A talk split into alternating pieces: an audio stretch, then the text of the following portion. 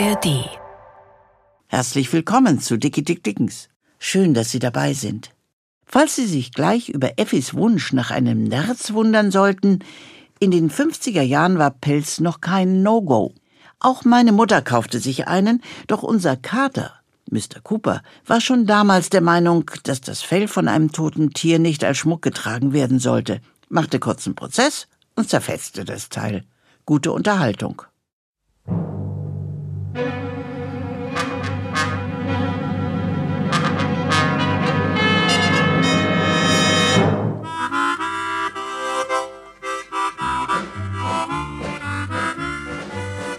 Wir erzählen Ihnen die Geschichte von Dickie Dick Dickens, dem ungekrönten Kaiser von Chicago. Dickie Dick Dickens, dem Siegfried der amerikanischen Unterwelt.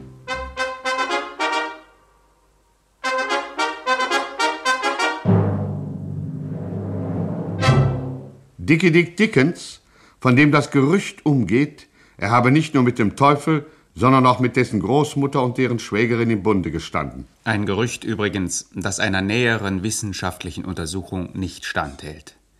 Denn nach dem heutigen Stand der Forschung scheint es erwiesen, dass des Teufels Großmutter, die ja bekanntlich unverheiratet war, keine Schwägerin gehabt hat.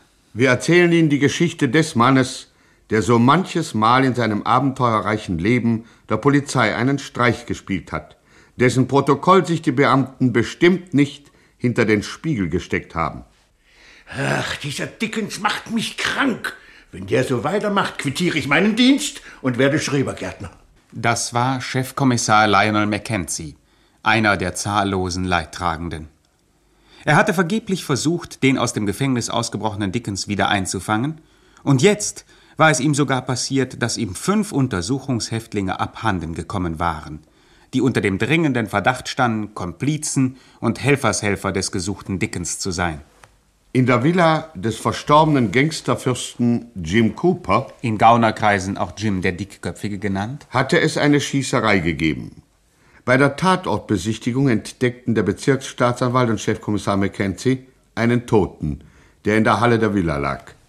Da gewisse Anzeichen darauf hindeuteten, dass es sich hier um einen Bekannten von Dickie Dick Dickens handelte, ließen die Beamten Dickens Komplizen aus dem Gefängnis kommen, damit sie die Leiche identifizierten. Kaum aber hatten sie wieder die Gerüchte umhegte Villa betreten, als ein schier ungeheurer Spektakel begann.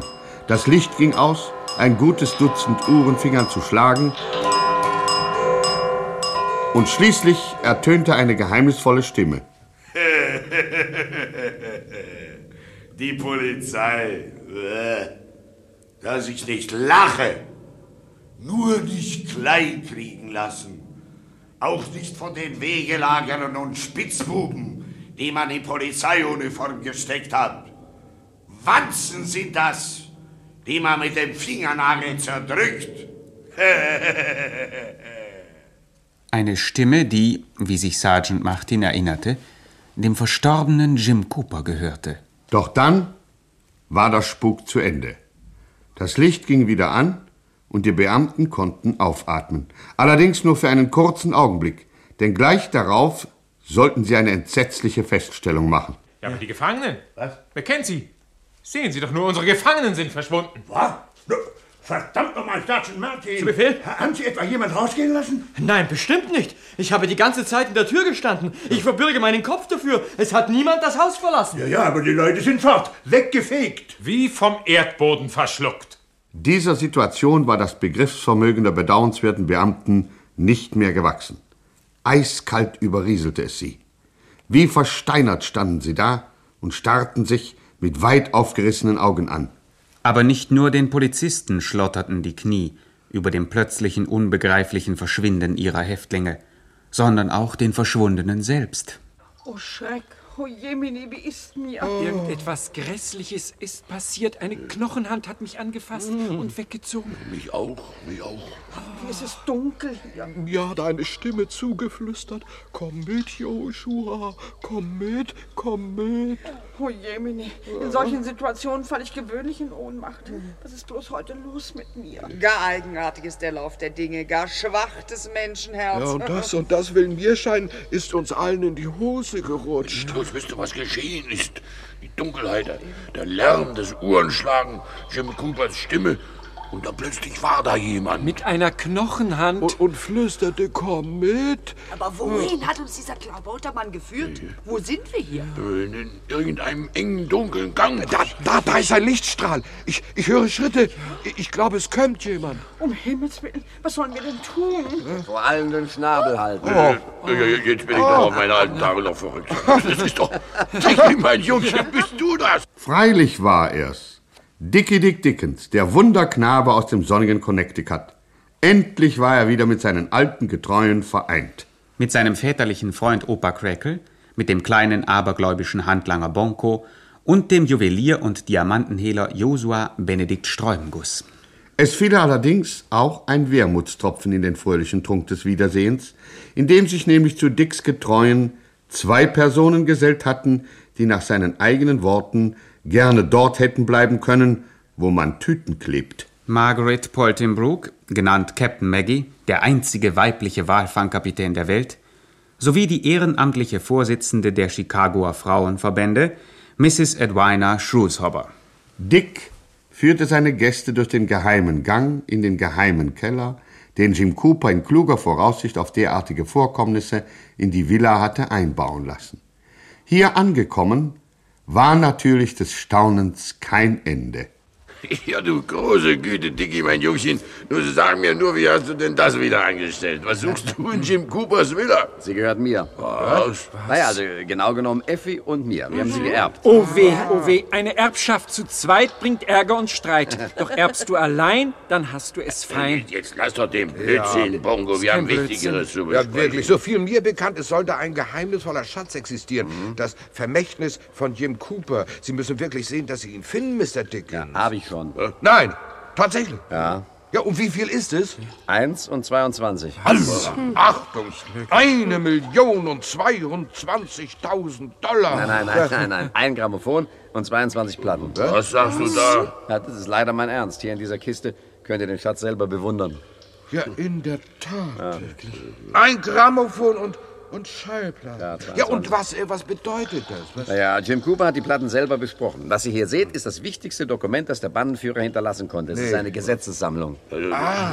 Vielleicht liegt es daran, dass mir das Dicken schon ein bisschen schwerfällt, aber das geht über meinen Horizont. Also ganz einfach, Opa. Das sind die berühmten ungeschriebenen Gesetze der Unterwelt. so. Und da sie ungeschrieben bleiben sollen, hat Cooper sie auf Platten gesprochen. Wahrscheinlich konnte er gar nicht schreiben. Ja, der, interessant. ist, äh, Wird es nicht möglich, dass wir mal so eine Platte hören? Ja, warum nicht? Der erste Teil ist die GTFV. Was, Was heißt Ja, das das? ist die Gangstertruppenführungsvorschrift. Effi, äh, Ja. leg doch mal eine Platte auf. Ja, Bitte, Effi. Ja. Hey, hey, hey, hey, hey. So was von Spannung hier drin.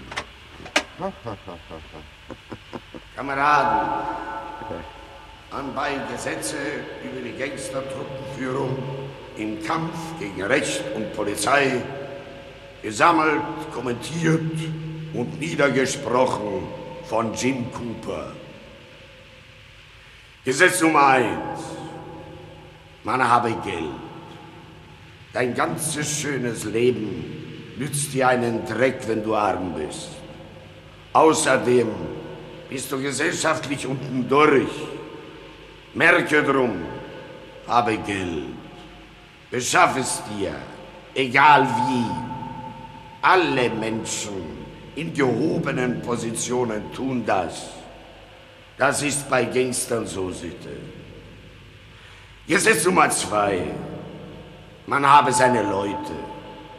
Dein ganzes schönes Leben nützt dir einen Dreck, wenn du selbst arbeiten musst. Truppenführung ohne Truppe ist überhaupt Käse. Wen willst du schikanieren, wenn du kein Personal hast? Wem willst du die Schuld zuschieben, wenn dir mal was schief geht? Wer soll für dich die Kastanien aus dem Feuer holen? Merke drum, habe deine Leute. Der feine Herr arbeitet nicht. Das ist bei Gangstern so üblich. Kameraden, über die Aufstellung einer schlagkräftigen Gangsterbande höre auf Ausführungsbestimmung römisch 20, Ziffer B. Gesetz Nummer 3. Man habe keine Angst vor der Polizei. Dass ich nicht lache. Polizei. Nur nicht kleinkriegen lassen. Auch nicht von Wegelagern und Spitzbuben, die man in Polizeiuniform gesteckt hat. Wanzen sind das, die man mit dem Fingernagel zerdrückt. Gangster machen das so. Gesetz Nummer 4. Man habe keine Skrupel vor der Obrigkeit. Dein ganzer schöner Beruf nutzt dir einen Dreck, wenn du Skrupel hast. Merke drum, es sind Diener des Staates. Der feine Herr spricht mit dem Dienstpersonal nur, um ihm seine Anweisungen zu geben. Aber vergiss das Trinkgeld nicht. Der Lakai erwartet das. Gib ihm Geld. Schenk ihm ein Auto. Bei Gangstern ist das so der Brauch. Wichtiger Hinweis. Die soeben zitierten Sätze stellen die persönliche Meinung des verstorbenen Bandenführers Jim Cooper dar und sind in keiner Weise als offizielle Stellungnahme der Rundfunkanstalt zu werten. Während Dick und seine Getreuen den ersten Teil der ungeschriebenen Gesetze der Unterwelt anhörten, erhob sich ein großer feuerroter Sonnenball über die Zinnen der Stadt. Begaben sich Chefkommissar Lionel Mackenzie und sein Assistent Martin in ihr wohlverdientes Bett. Brandete der Strom der morgendlich aufgetankten Automobile durch die Straßenschluchten Chicagos und bohrte die Pensionsvermieterin Mami Tobodatsch in ihrer Nase. Wenn Sie an der Schädeldecke Öl finden, sagen Sie mir Bescheid. No, no, no. Und dann habe ich Durst. Stimmt's, Williams? Ja, stimmt aber. Am Morgen hast du immer Durst. Aber Kaffee kostet Geld. Die Miete sind Sie mir auch noch schuldig, Mr. Topper. So? Ja. Vielleicht hast du Glück und ich zahle heute. Ja? Vielleicht. No, no, nicht, dass Sie glauben, es käme mir auf die paar lumpigen Dollar an. Na, na. Sie wissen doch, ich vermiete meine Zimmer nur, weil ich den Leuten eine Freude machen will. Ah, verdammt, was klingelt denn da? Und immer so laut, diese Klingelei. Das habe ich nicht gern, wenn es am frühen Morgen klingelt. Das ist meistens die Polizei, nicht wahr, Williams? Meistens. Keine Angst, das ist nur mein neuer Mieter. Der hat sich telefonisch angesagt. Kommt frisch aus Untersuchungshaft. Guten Morgen, Mami Topodatsch. Morgen. Na kommen Sie nur rein, kommen Sie nur rein. Oha, wer ist denn das da? Ach, das sind nur zwei Mieter von mir. Ach so. Sind ja. auch aus der Branche, ja. Ich habe das ganze Haus voll, aber für Sie habe ich noch ein Dachstübchen. Ist allerdings nicht billig, aber Sie können ja sicher zahlen, nicht wahr? Ja. Herr wie Sie, natürlich. Wie lange werden Sie denn bleiben? Ja, gucken Sie mal, das weiß ich noch nicht. Aha, dann macht der Vorschuss 100 Dollar. Werde Ihnen gleich eine Quittung ausstellen. Auch nicht nötig. Doch, doch, Ordnung muss sein. Ja, ja, wenn Sie mir schon das Geld aufdrängen, müssen Sie auch eine Quittung bekommen, natürlich. Eine Tasse Kaffee? Ja, gerne, wenn Sie zufällig eine übrig haben. Ja, habe ich, habe ich. Kommen Sie, nehmen Sie Platz. Danke. Das ist Mr. Snipper Jonas aus New Orleans. Mr. Topper, Mr. Williams. Moin. Moin. Recht schönen guten Morgen, meine Herren. Du kommst gerade aus Untersuchungshaft? Ja. Das gibt selten, dass unser eins aus Untersuchungshaft entlassen wird. Was, Williams? Hast recht, aber sehr selten. Der Chefkommissar hatte wohl was Wichtigeres zu tun, denke ich mir. Ach nee, was denn? Ja, gucke mal, ich bin ja nur ein kleines Würstchen für ihn. Eben, eben. Und das, was er wissen wollte, was er wissen wollte, Na? ja, das hat er ja von mir erfahren. So. So, das mögen wir aber gar nicht. Was, Williams? Äh, Nein, Topper, mögen wir nicht. Ja. Jemand der Polizei alles sagt, was sie wissen wollen? Pfui! Pfui. Ja, ich habe ihr doch aber gar nicht die Wahrheit gesagt. Und warum hat sie dich dann laufen lassen? Ja, weil sie jemand anders auf der Spur sind. Muss wohl eine ganz große Leuchte sein. Der Chefkommissar war ganz elektrisiert, als er den Namen hörte. Denk mal an, und was für ein Name war das? Dicker Dickens oder so ähnlich. Was? Dicke Dick Dickens? Ja, ja. Also haben Sie den jetzt wieder mal auf der Zielscheibe. Mhm. Wir dachten immer, den gibt's gar nicht mehr. Was, Williams? Achten wir. Da hat er eben falsch gedacht. Was weißt denn du, hä? Olle Hexe? Noch mehr als Sie denken. Schreien Sie doch nicht so. Also vor ein paar Tagen war nämlich noch bei mir der gute Dicky. Ja, wir kennen uns gut. Er schuldet mir noch sehr viel Geld. Ach, sowas gibt's? Dass dir jemand Geld schuldig bleibt? Och, bei Dicky brauche ich keine Angst zu haben, der hat die Menge. So, hat er das? Ja, über 300.000 in purem Gold. Naja, aus dem großen Überfall auf die Farmers Bank. 300.000? Ja, die hat er gut versteckt auf einem leerstehenden Bauernhof. Was du nicht sagst. Wo hat denn der Dicken seinen Bauernhof? Ach, der gehört ja gar nicht ihm, sondern einem alten Freund, Opa Kreckel. Opa Kreckel? Ja. Den kennen wir doch. Was, Williams? Kennen wir den nicht? Hm, ja, ich, ich weiß nicht recht, aber Opa Kräkel. Ja, kennen wir den, du Idiot. Ah, ja, ja. Der hat doch seine ja. Farm in der Nähe von Kansas City. Ach, na, ganz falsch, ganz falsch. ja. 30 Kilometer südlich von La Crosse am Ja, Ufer des. Mississippi. Mississippi, sieh mal einer an, natürlich. Ähm, 300.000 Dollar im puren Gold. Williams, waren wir eigentlich schon mal am Mississippi? Nein, aber nie. Soll aber ein sehr schönes Flüsschen sein, hä? Fließt ganz leise. Habe ich mir sagen lassen. Hör mal, Mami Tabudatsch. Ja? Wie viel Mieter hast du wohl? No, so an die 17. So? Mhm, das würde genügen. Alle vom Fach? Aber natürlich. Na, glauben Sie etwa, ich bin so eine, die es mit den Ehrlichen hält? 17 Leute, alle vom Fach. Denen würde sicher mal ein bisschen frische Luft sehr gut tun. Habe ich recht, Williams? Sicher, Topper. Kleiner Betriebsausflug ins Grüne.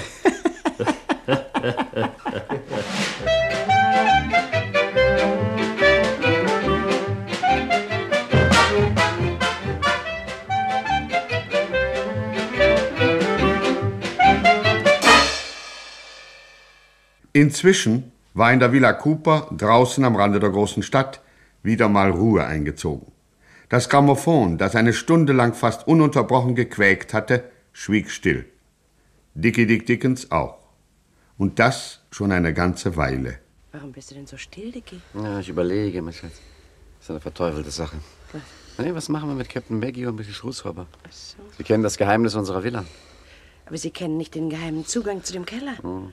Du hast sie doch im Dunkeln hergeführt. Naja, wenn schon, wenn schon. Du, wir könnten ihnen die Augen verbinden, wenn wir sie wieder rauslassen. Ja, aber trotzdem mache ich mir Sorgen. Die beiden schlafen gerade, Chef. Naja, das sehe ich auch. Das wäre doch eine günstige Gelegenheit, wie? Dann sind wir alle sorgenlos. Also zwei wehrlose Frauen im Schlaf.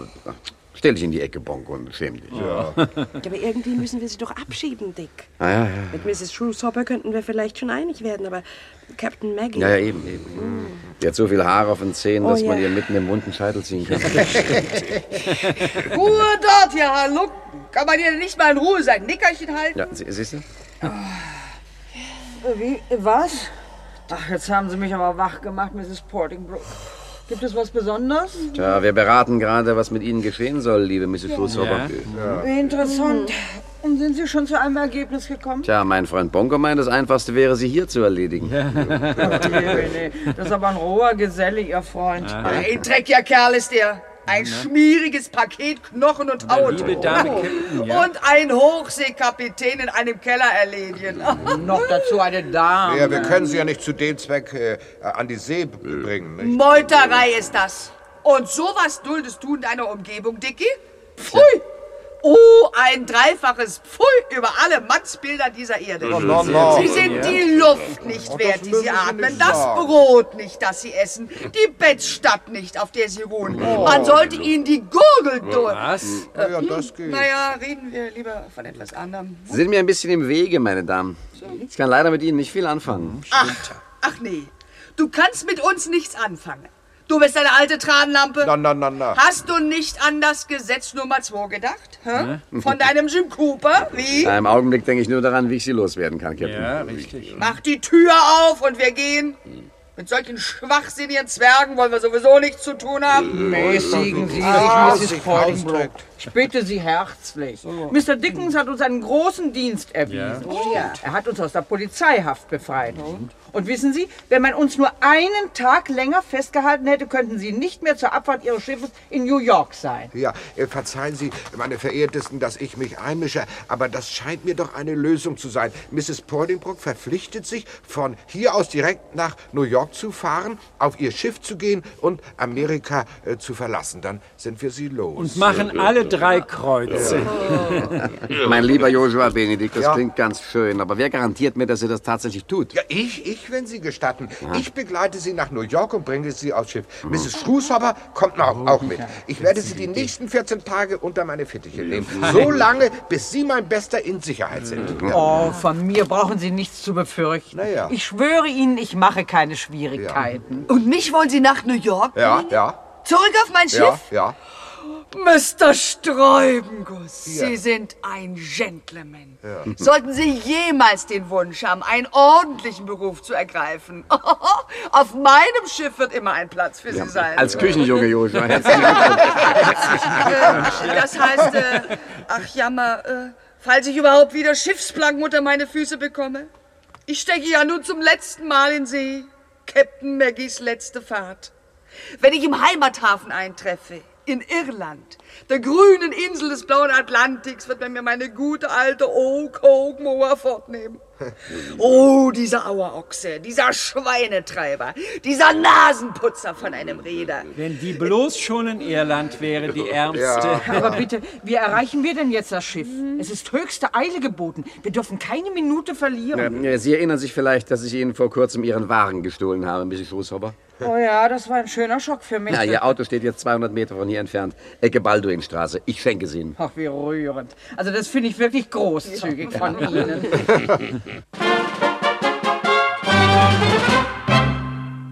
Also geschah es. Den beiden Damen wurden die Augen verbunden, sie wurden ins Freie geführt und sausten unter der Obhut von Josua Benedikt Sträubenguss davon. Dickie Dick Dickens ließ dies geschehen, obgleich es zweifellos in krassem Widerspruch zum 38. Gesetz der Gangster-Truppenführungsvorschrift stand. Gesetz Nummer 38. Man habe keine Mitwisser.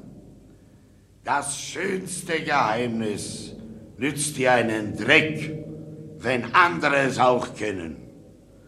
Wenn sie dich nicht verpfeifen, werden sie dich erpressen. Wenn sie dich nicht erpressen, werden sie dich anbetteln. Dem feinen Mann ist dies lästig. Merke drum, vertilge deine Mitwisser, sei freundlich zu ihnen und schieße sie ab. Alle Gangster tun das so. Doch Dickie Dick Dickens war mit dem Abhören von Jim Coopers Platten noch nicht bis zum 38. Gesetz gekommen. Daher. Er war glücklich und zufrieden. Endlich wieder mit Effi, Bonko und Opa Kreckel allein zu sein. Endlich nach langem Hasten wieder mal einen Ruhetag einschieben zu können. Der Tag verging mit Schlafen, Essen und Mundharmonikaspiel. Erst als der große feuerrote Sonnenball hinter den Baumwipfeln dort drunten im Wasser niedertauchte, wagte Opa Kreckel, die erholsame Ruhe zu durchbrechen. Was tun wir jetzt, mein Jungchen? Ich ich meine, wir können doch nicht bis ans Ende unserer Tage hier herumsitzen und dein Harmonikagepuste anhören. Wir müssen vorankommen. Glaub einem alten Mann, auch die Lorbeerblätter, die einem in den Schoß fallen, muss man pflegen. Wir müssen vorwärts streben, an die Zukunft denken. Kreuz Donnerwetter, du raubst einem ja den letzten Nerv. Ja, Zum du- Vorwärtsstreben ist morgen auch noch Zeit. Aber Opa hat recht. Wir müssen mindestens überlegen, was wir morgen tun. Ja, Stimmt. Brauchen wir nicht zu überlegen, brauchen wir uns nur anzuhören. Anzuhören? Was sollen wir anhören? Wen sollen wir anhören? Die Gangstertruppenführungsvorschrift, Ollerchen. Wie heißt das erste ungeschriebene Gesetz der Unterwelt? Effi? Man habe Geld. Und das zweite? Man habe seine Leute. Genau das machen wir. Zuerst beschaffen wir uns Geld und wenn wir das haben, engagieren wir uns eine Leibgarde. Ja, da soll uns noch jemand in die Suppe spucken. Haben Sie schon genaue Pläne, Chef? Ja, ja, ja. Kurz nach Mitternacht machst du dich auf die Beine, Bunko, und besorgst uns ein Oh, Auto. mit Vergnügen. Haben Sie irgendwelche besonderen Wünsche? Bevorzugen Sie einen bestimmten Typ? Ja, einen schnellen Wagen, aber kein ausgefallenes Modell. Wenn du den Wagen hast, dann fährst du zur Reparaturwerkstatt von William McGuire. Der hat äh, auch Nachtdienst. Bestell ihm einen schönen Gruß und er soll dir neue Nummernschilder an den Wagen machen. Ja, und, und wenn er sich weigert? Dann sagst du ihm, dass ich noch ein paar Kugeln im Pistolenlauf habe. Die sind leider schon ein bisschen rostig und wenn man sie in den Bauch bekommt, dann kann es eine üble Blutvergiftung geben. Ist gut, ist gut, Chef. Wird gemacht. Ja, spätestens halb sechs bist du wieder hier. Um sechs wollen wir abbrausen. Opa Kreckel, du und ich. Und was wird aus mir, Dick? Du darfst dich morgen ausschlafen, mein Schatz. Ja, aber Dick, ich will nicht. Nein, nein, Effilein, keine Widerrede. Du musst hierbleiben. Hängt viel zu Oh. viel in der Luft. Polizei und diese beiden Weiber und wer weiß, was noch kommt. Aber du hast. Halt die Ohren steif und vor allem bleib mit Sträubenguss in Verbindung. Wir werden ungefähr zwei bis drei Tage unterwegs sein. Oh. Und wenn hier irgendwas schief läuft, dann telegrafierst du uns. Aber ich mag nicht, Dick. Nein, ich mag nicht. Wenn du mir immer so zeigst, dass du gar nicht mit mir zusammen sein willst, dann kann ich ja auch. Ich bring dir auch einen ganz feinen Pelzmantel mit, wenn ich zurückkomme. Ah, wirklich? Ja. Ein Nerz? Ja, vielleicht nicht gerade ein Nerz, so. Ein, ein Breitschwanz. Weiß ich noch nicht. Ja, aber dann mindestens einen Persianer. Ja, also schön, jetzt gib aber endlich Ruhe. Und, und wo wollen wir das Geld auftreiben, dicke Jungchen? Na, was denkst du? ich weiß eigentlich gar nicht. Auf deiner Farm, du alter Fuchs. Oder glaubst du etwa, ich hätte vergessen, dass du dort noch 300.000 liegen hast? Och, das, das weißt du noch. Nur zufällig, Ich- ganz zufällig. Ich wollte dich gerade daran erinnern. In diesem Moment wollte ich dich daran Oh, wie erinnern. lieb von dir. Oh, gern geschehen. Ganz gern entzückend. Ich denke, jetzt hast du keine Fragen mehr, ne? Nein, nein. Dann wünsche ich dir noch einen angenehmen Abend.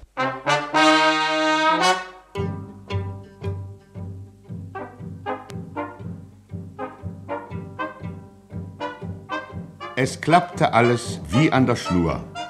Als der große feuerrote Sonnenball im Osten über den weiten, endlosen Horizont emporstieg, fuhren Dickie Dick Dickens, Opa Kreckel und Bonko im nächtlich gestohlenen Wagen über gleißende Chausseen in die Ferne. Und als sich der große feuerrote Sonnenball wieder gen Westen senkte, näherten sie sich bereits auf einem alten Ackerpfad dem verlassenen Farmhaus von Opa Kreckel.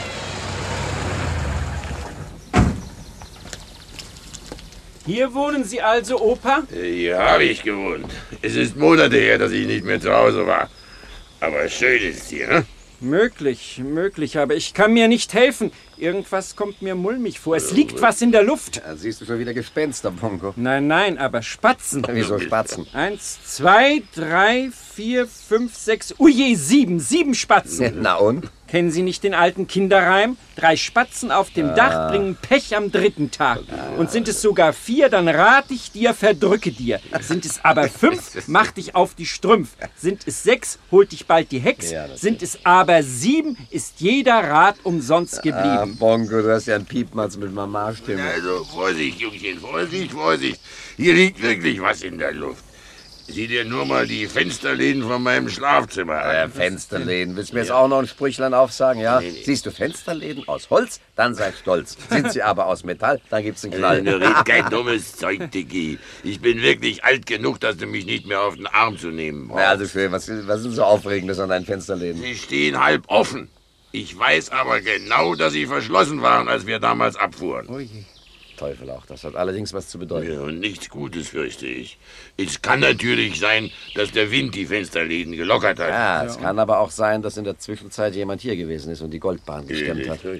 Wo hast du sie versteckt, Opa? In meinem Schlafzimmer unter der schmutzigen Wäsche. Einfach verlegst genau dort, wo die Fensterläden offen stehen. Ich sag's ja, sieben Spatzen. Dann sind wir also umsonst hierher gegondelt. Wir werden mit leeren Händen zurückfahren. Keine 300.000, kein neuer Pelzmantel für Effi. Nu, komm, Jungchen, nicht gleich den Kopf hängen lassen. Sehen wir erst mal nach. Vielleicht ist das Gold ja auch noch da.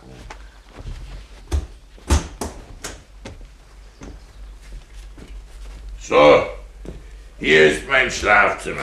Entschuldige, Dick, es ist etwas unordentlich. Ich bin damals nicht mehr dazu gekommen, mein Bett zu machen. Das ist mir völlig schnurzt. Lieber nach, ob das Gold noch da ist. Ja, So schnell geht das nicht. Ich muss erst den Wäschekasten aufkriegen. Ja, wieso hast du verschlossen? Nein, aber der Deckel klemmt. Kommt ihr beiden, rückt mal das Ding ein bisschen von der Wand ab. Ich komm sonst nicht ran. Ja, okay, komm her, machen wir. Ja. Oh, Mann, das Wetter, dein Wäscheding ist aber so verdammt schwer. Das ist ja ein großartiges Zeichen. Ja, das will ich meinen.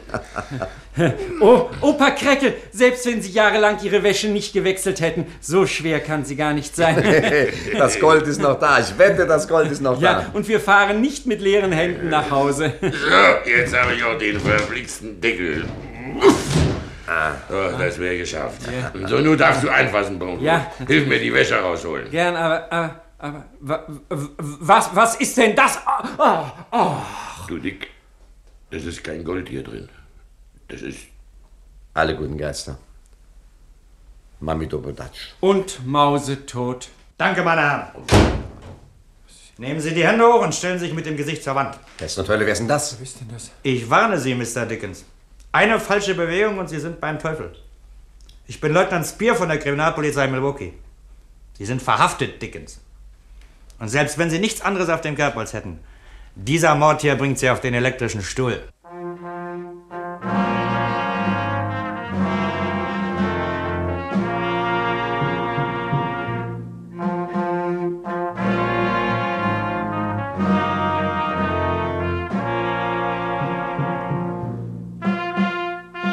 So endete Dickies Traum von den Goldbarren. Und Effis Traum vom Persianermantel.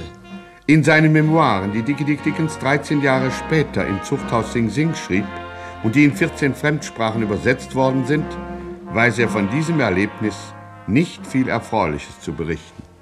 Eine Pistole in der Hand, so schreibt er, gibt einem bekanntlich das wohlige Gefühl gesunden Selbstvertrauens. Doch ist dem kaum so, wenn die Pistole in der Hand des anderen ist. Und schon wieder ist Dickie Dick Dickens verhaftet. Wird dieses Abenteuer auf dem elektrischen Stuhl enden oder gelingt es ihm noch einmal, seinem Schicksal zu entrinnen? Meine Damen und Herren, versäumen Sie nicht, das nächste Mal Ihr Radio anzustellen.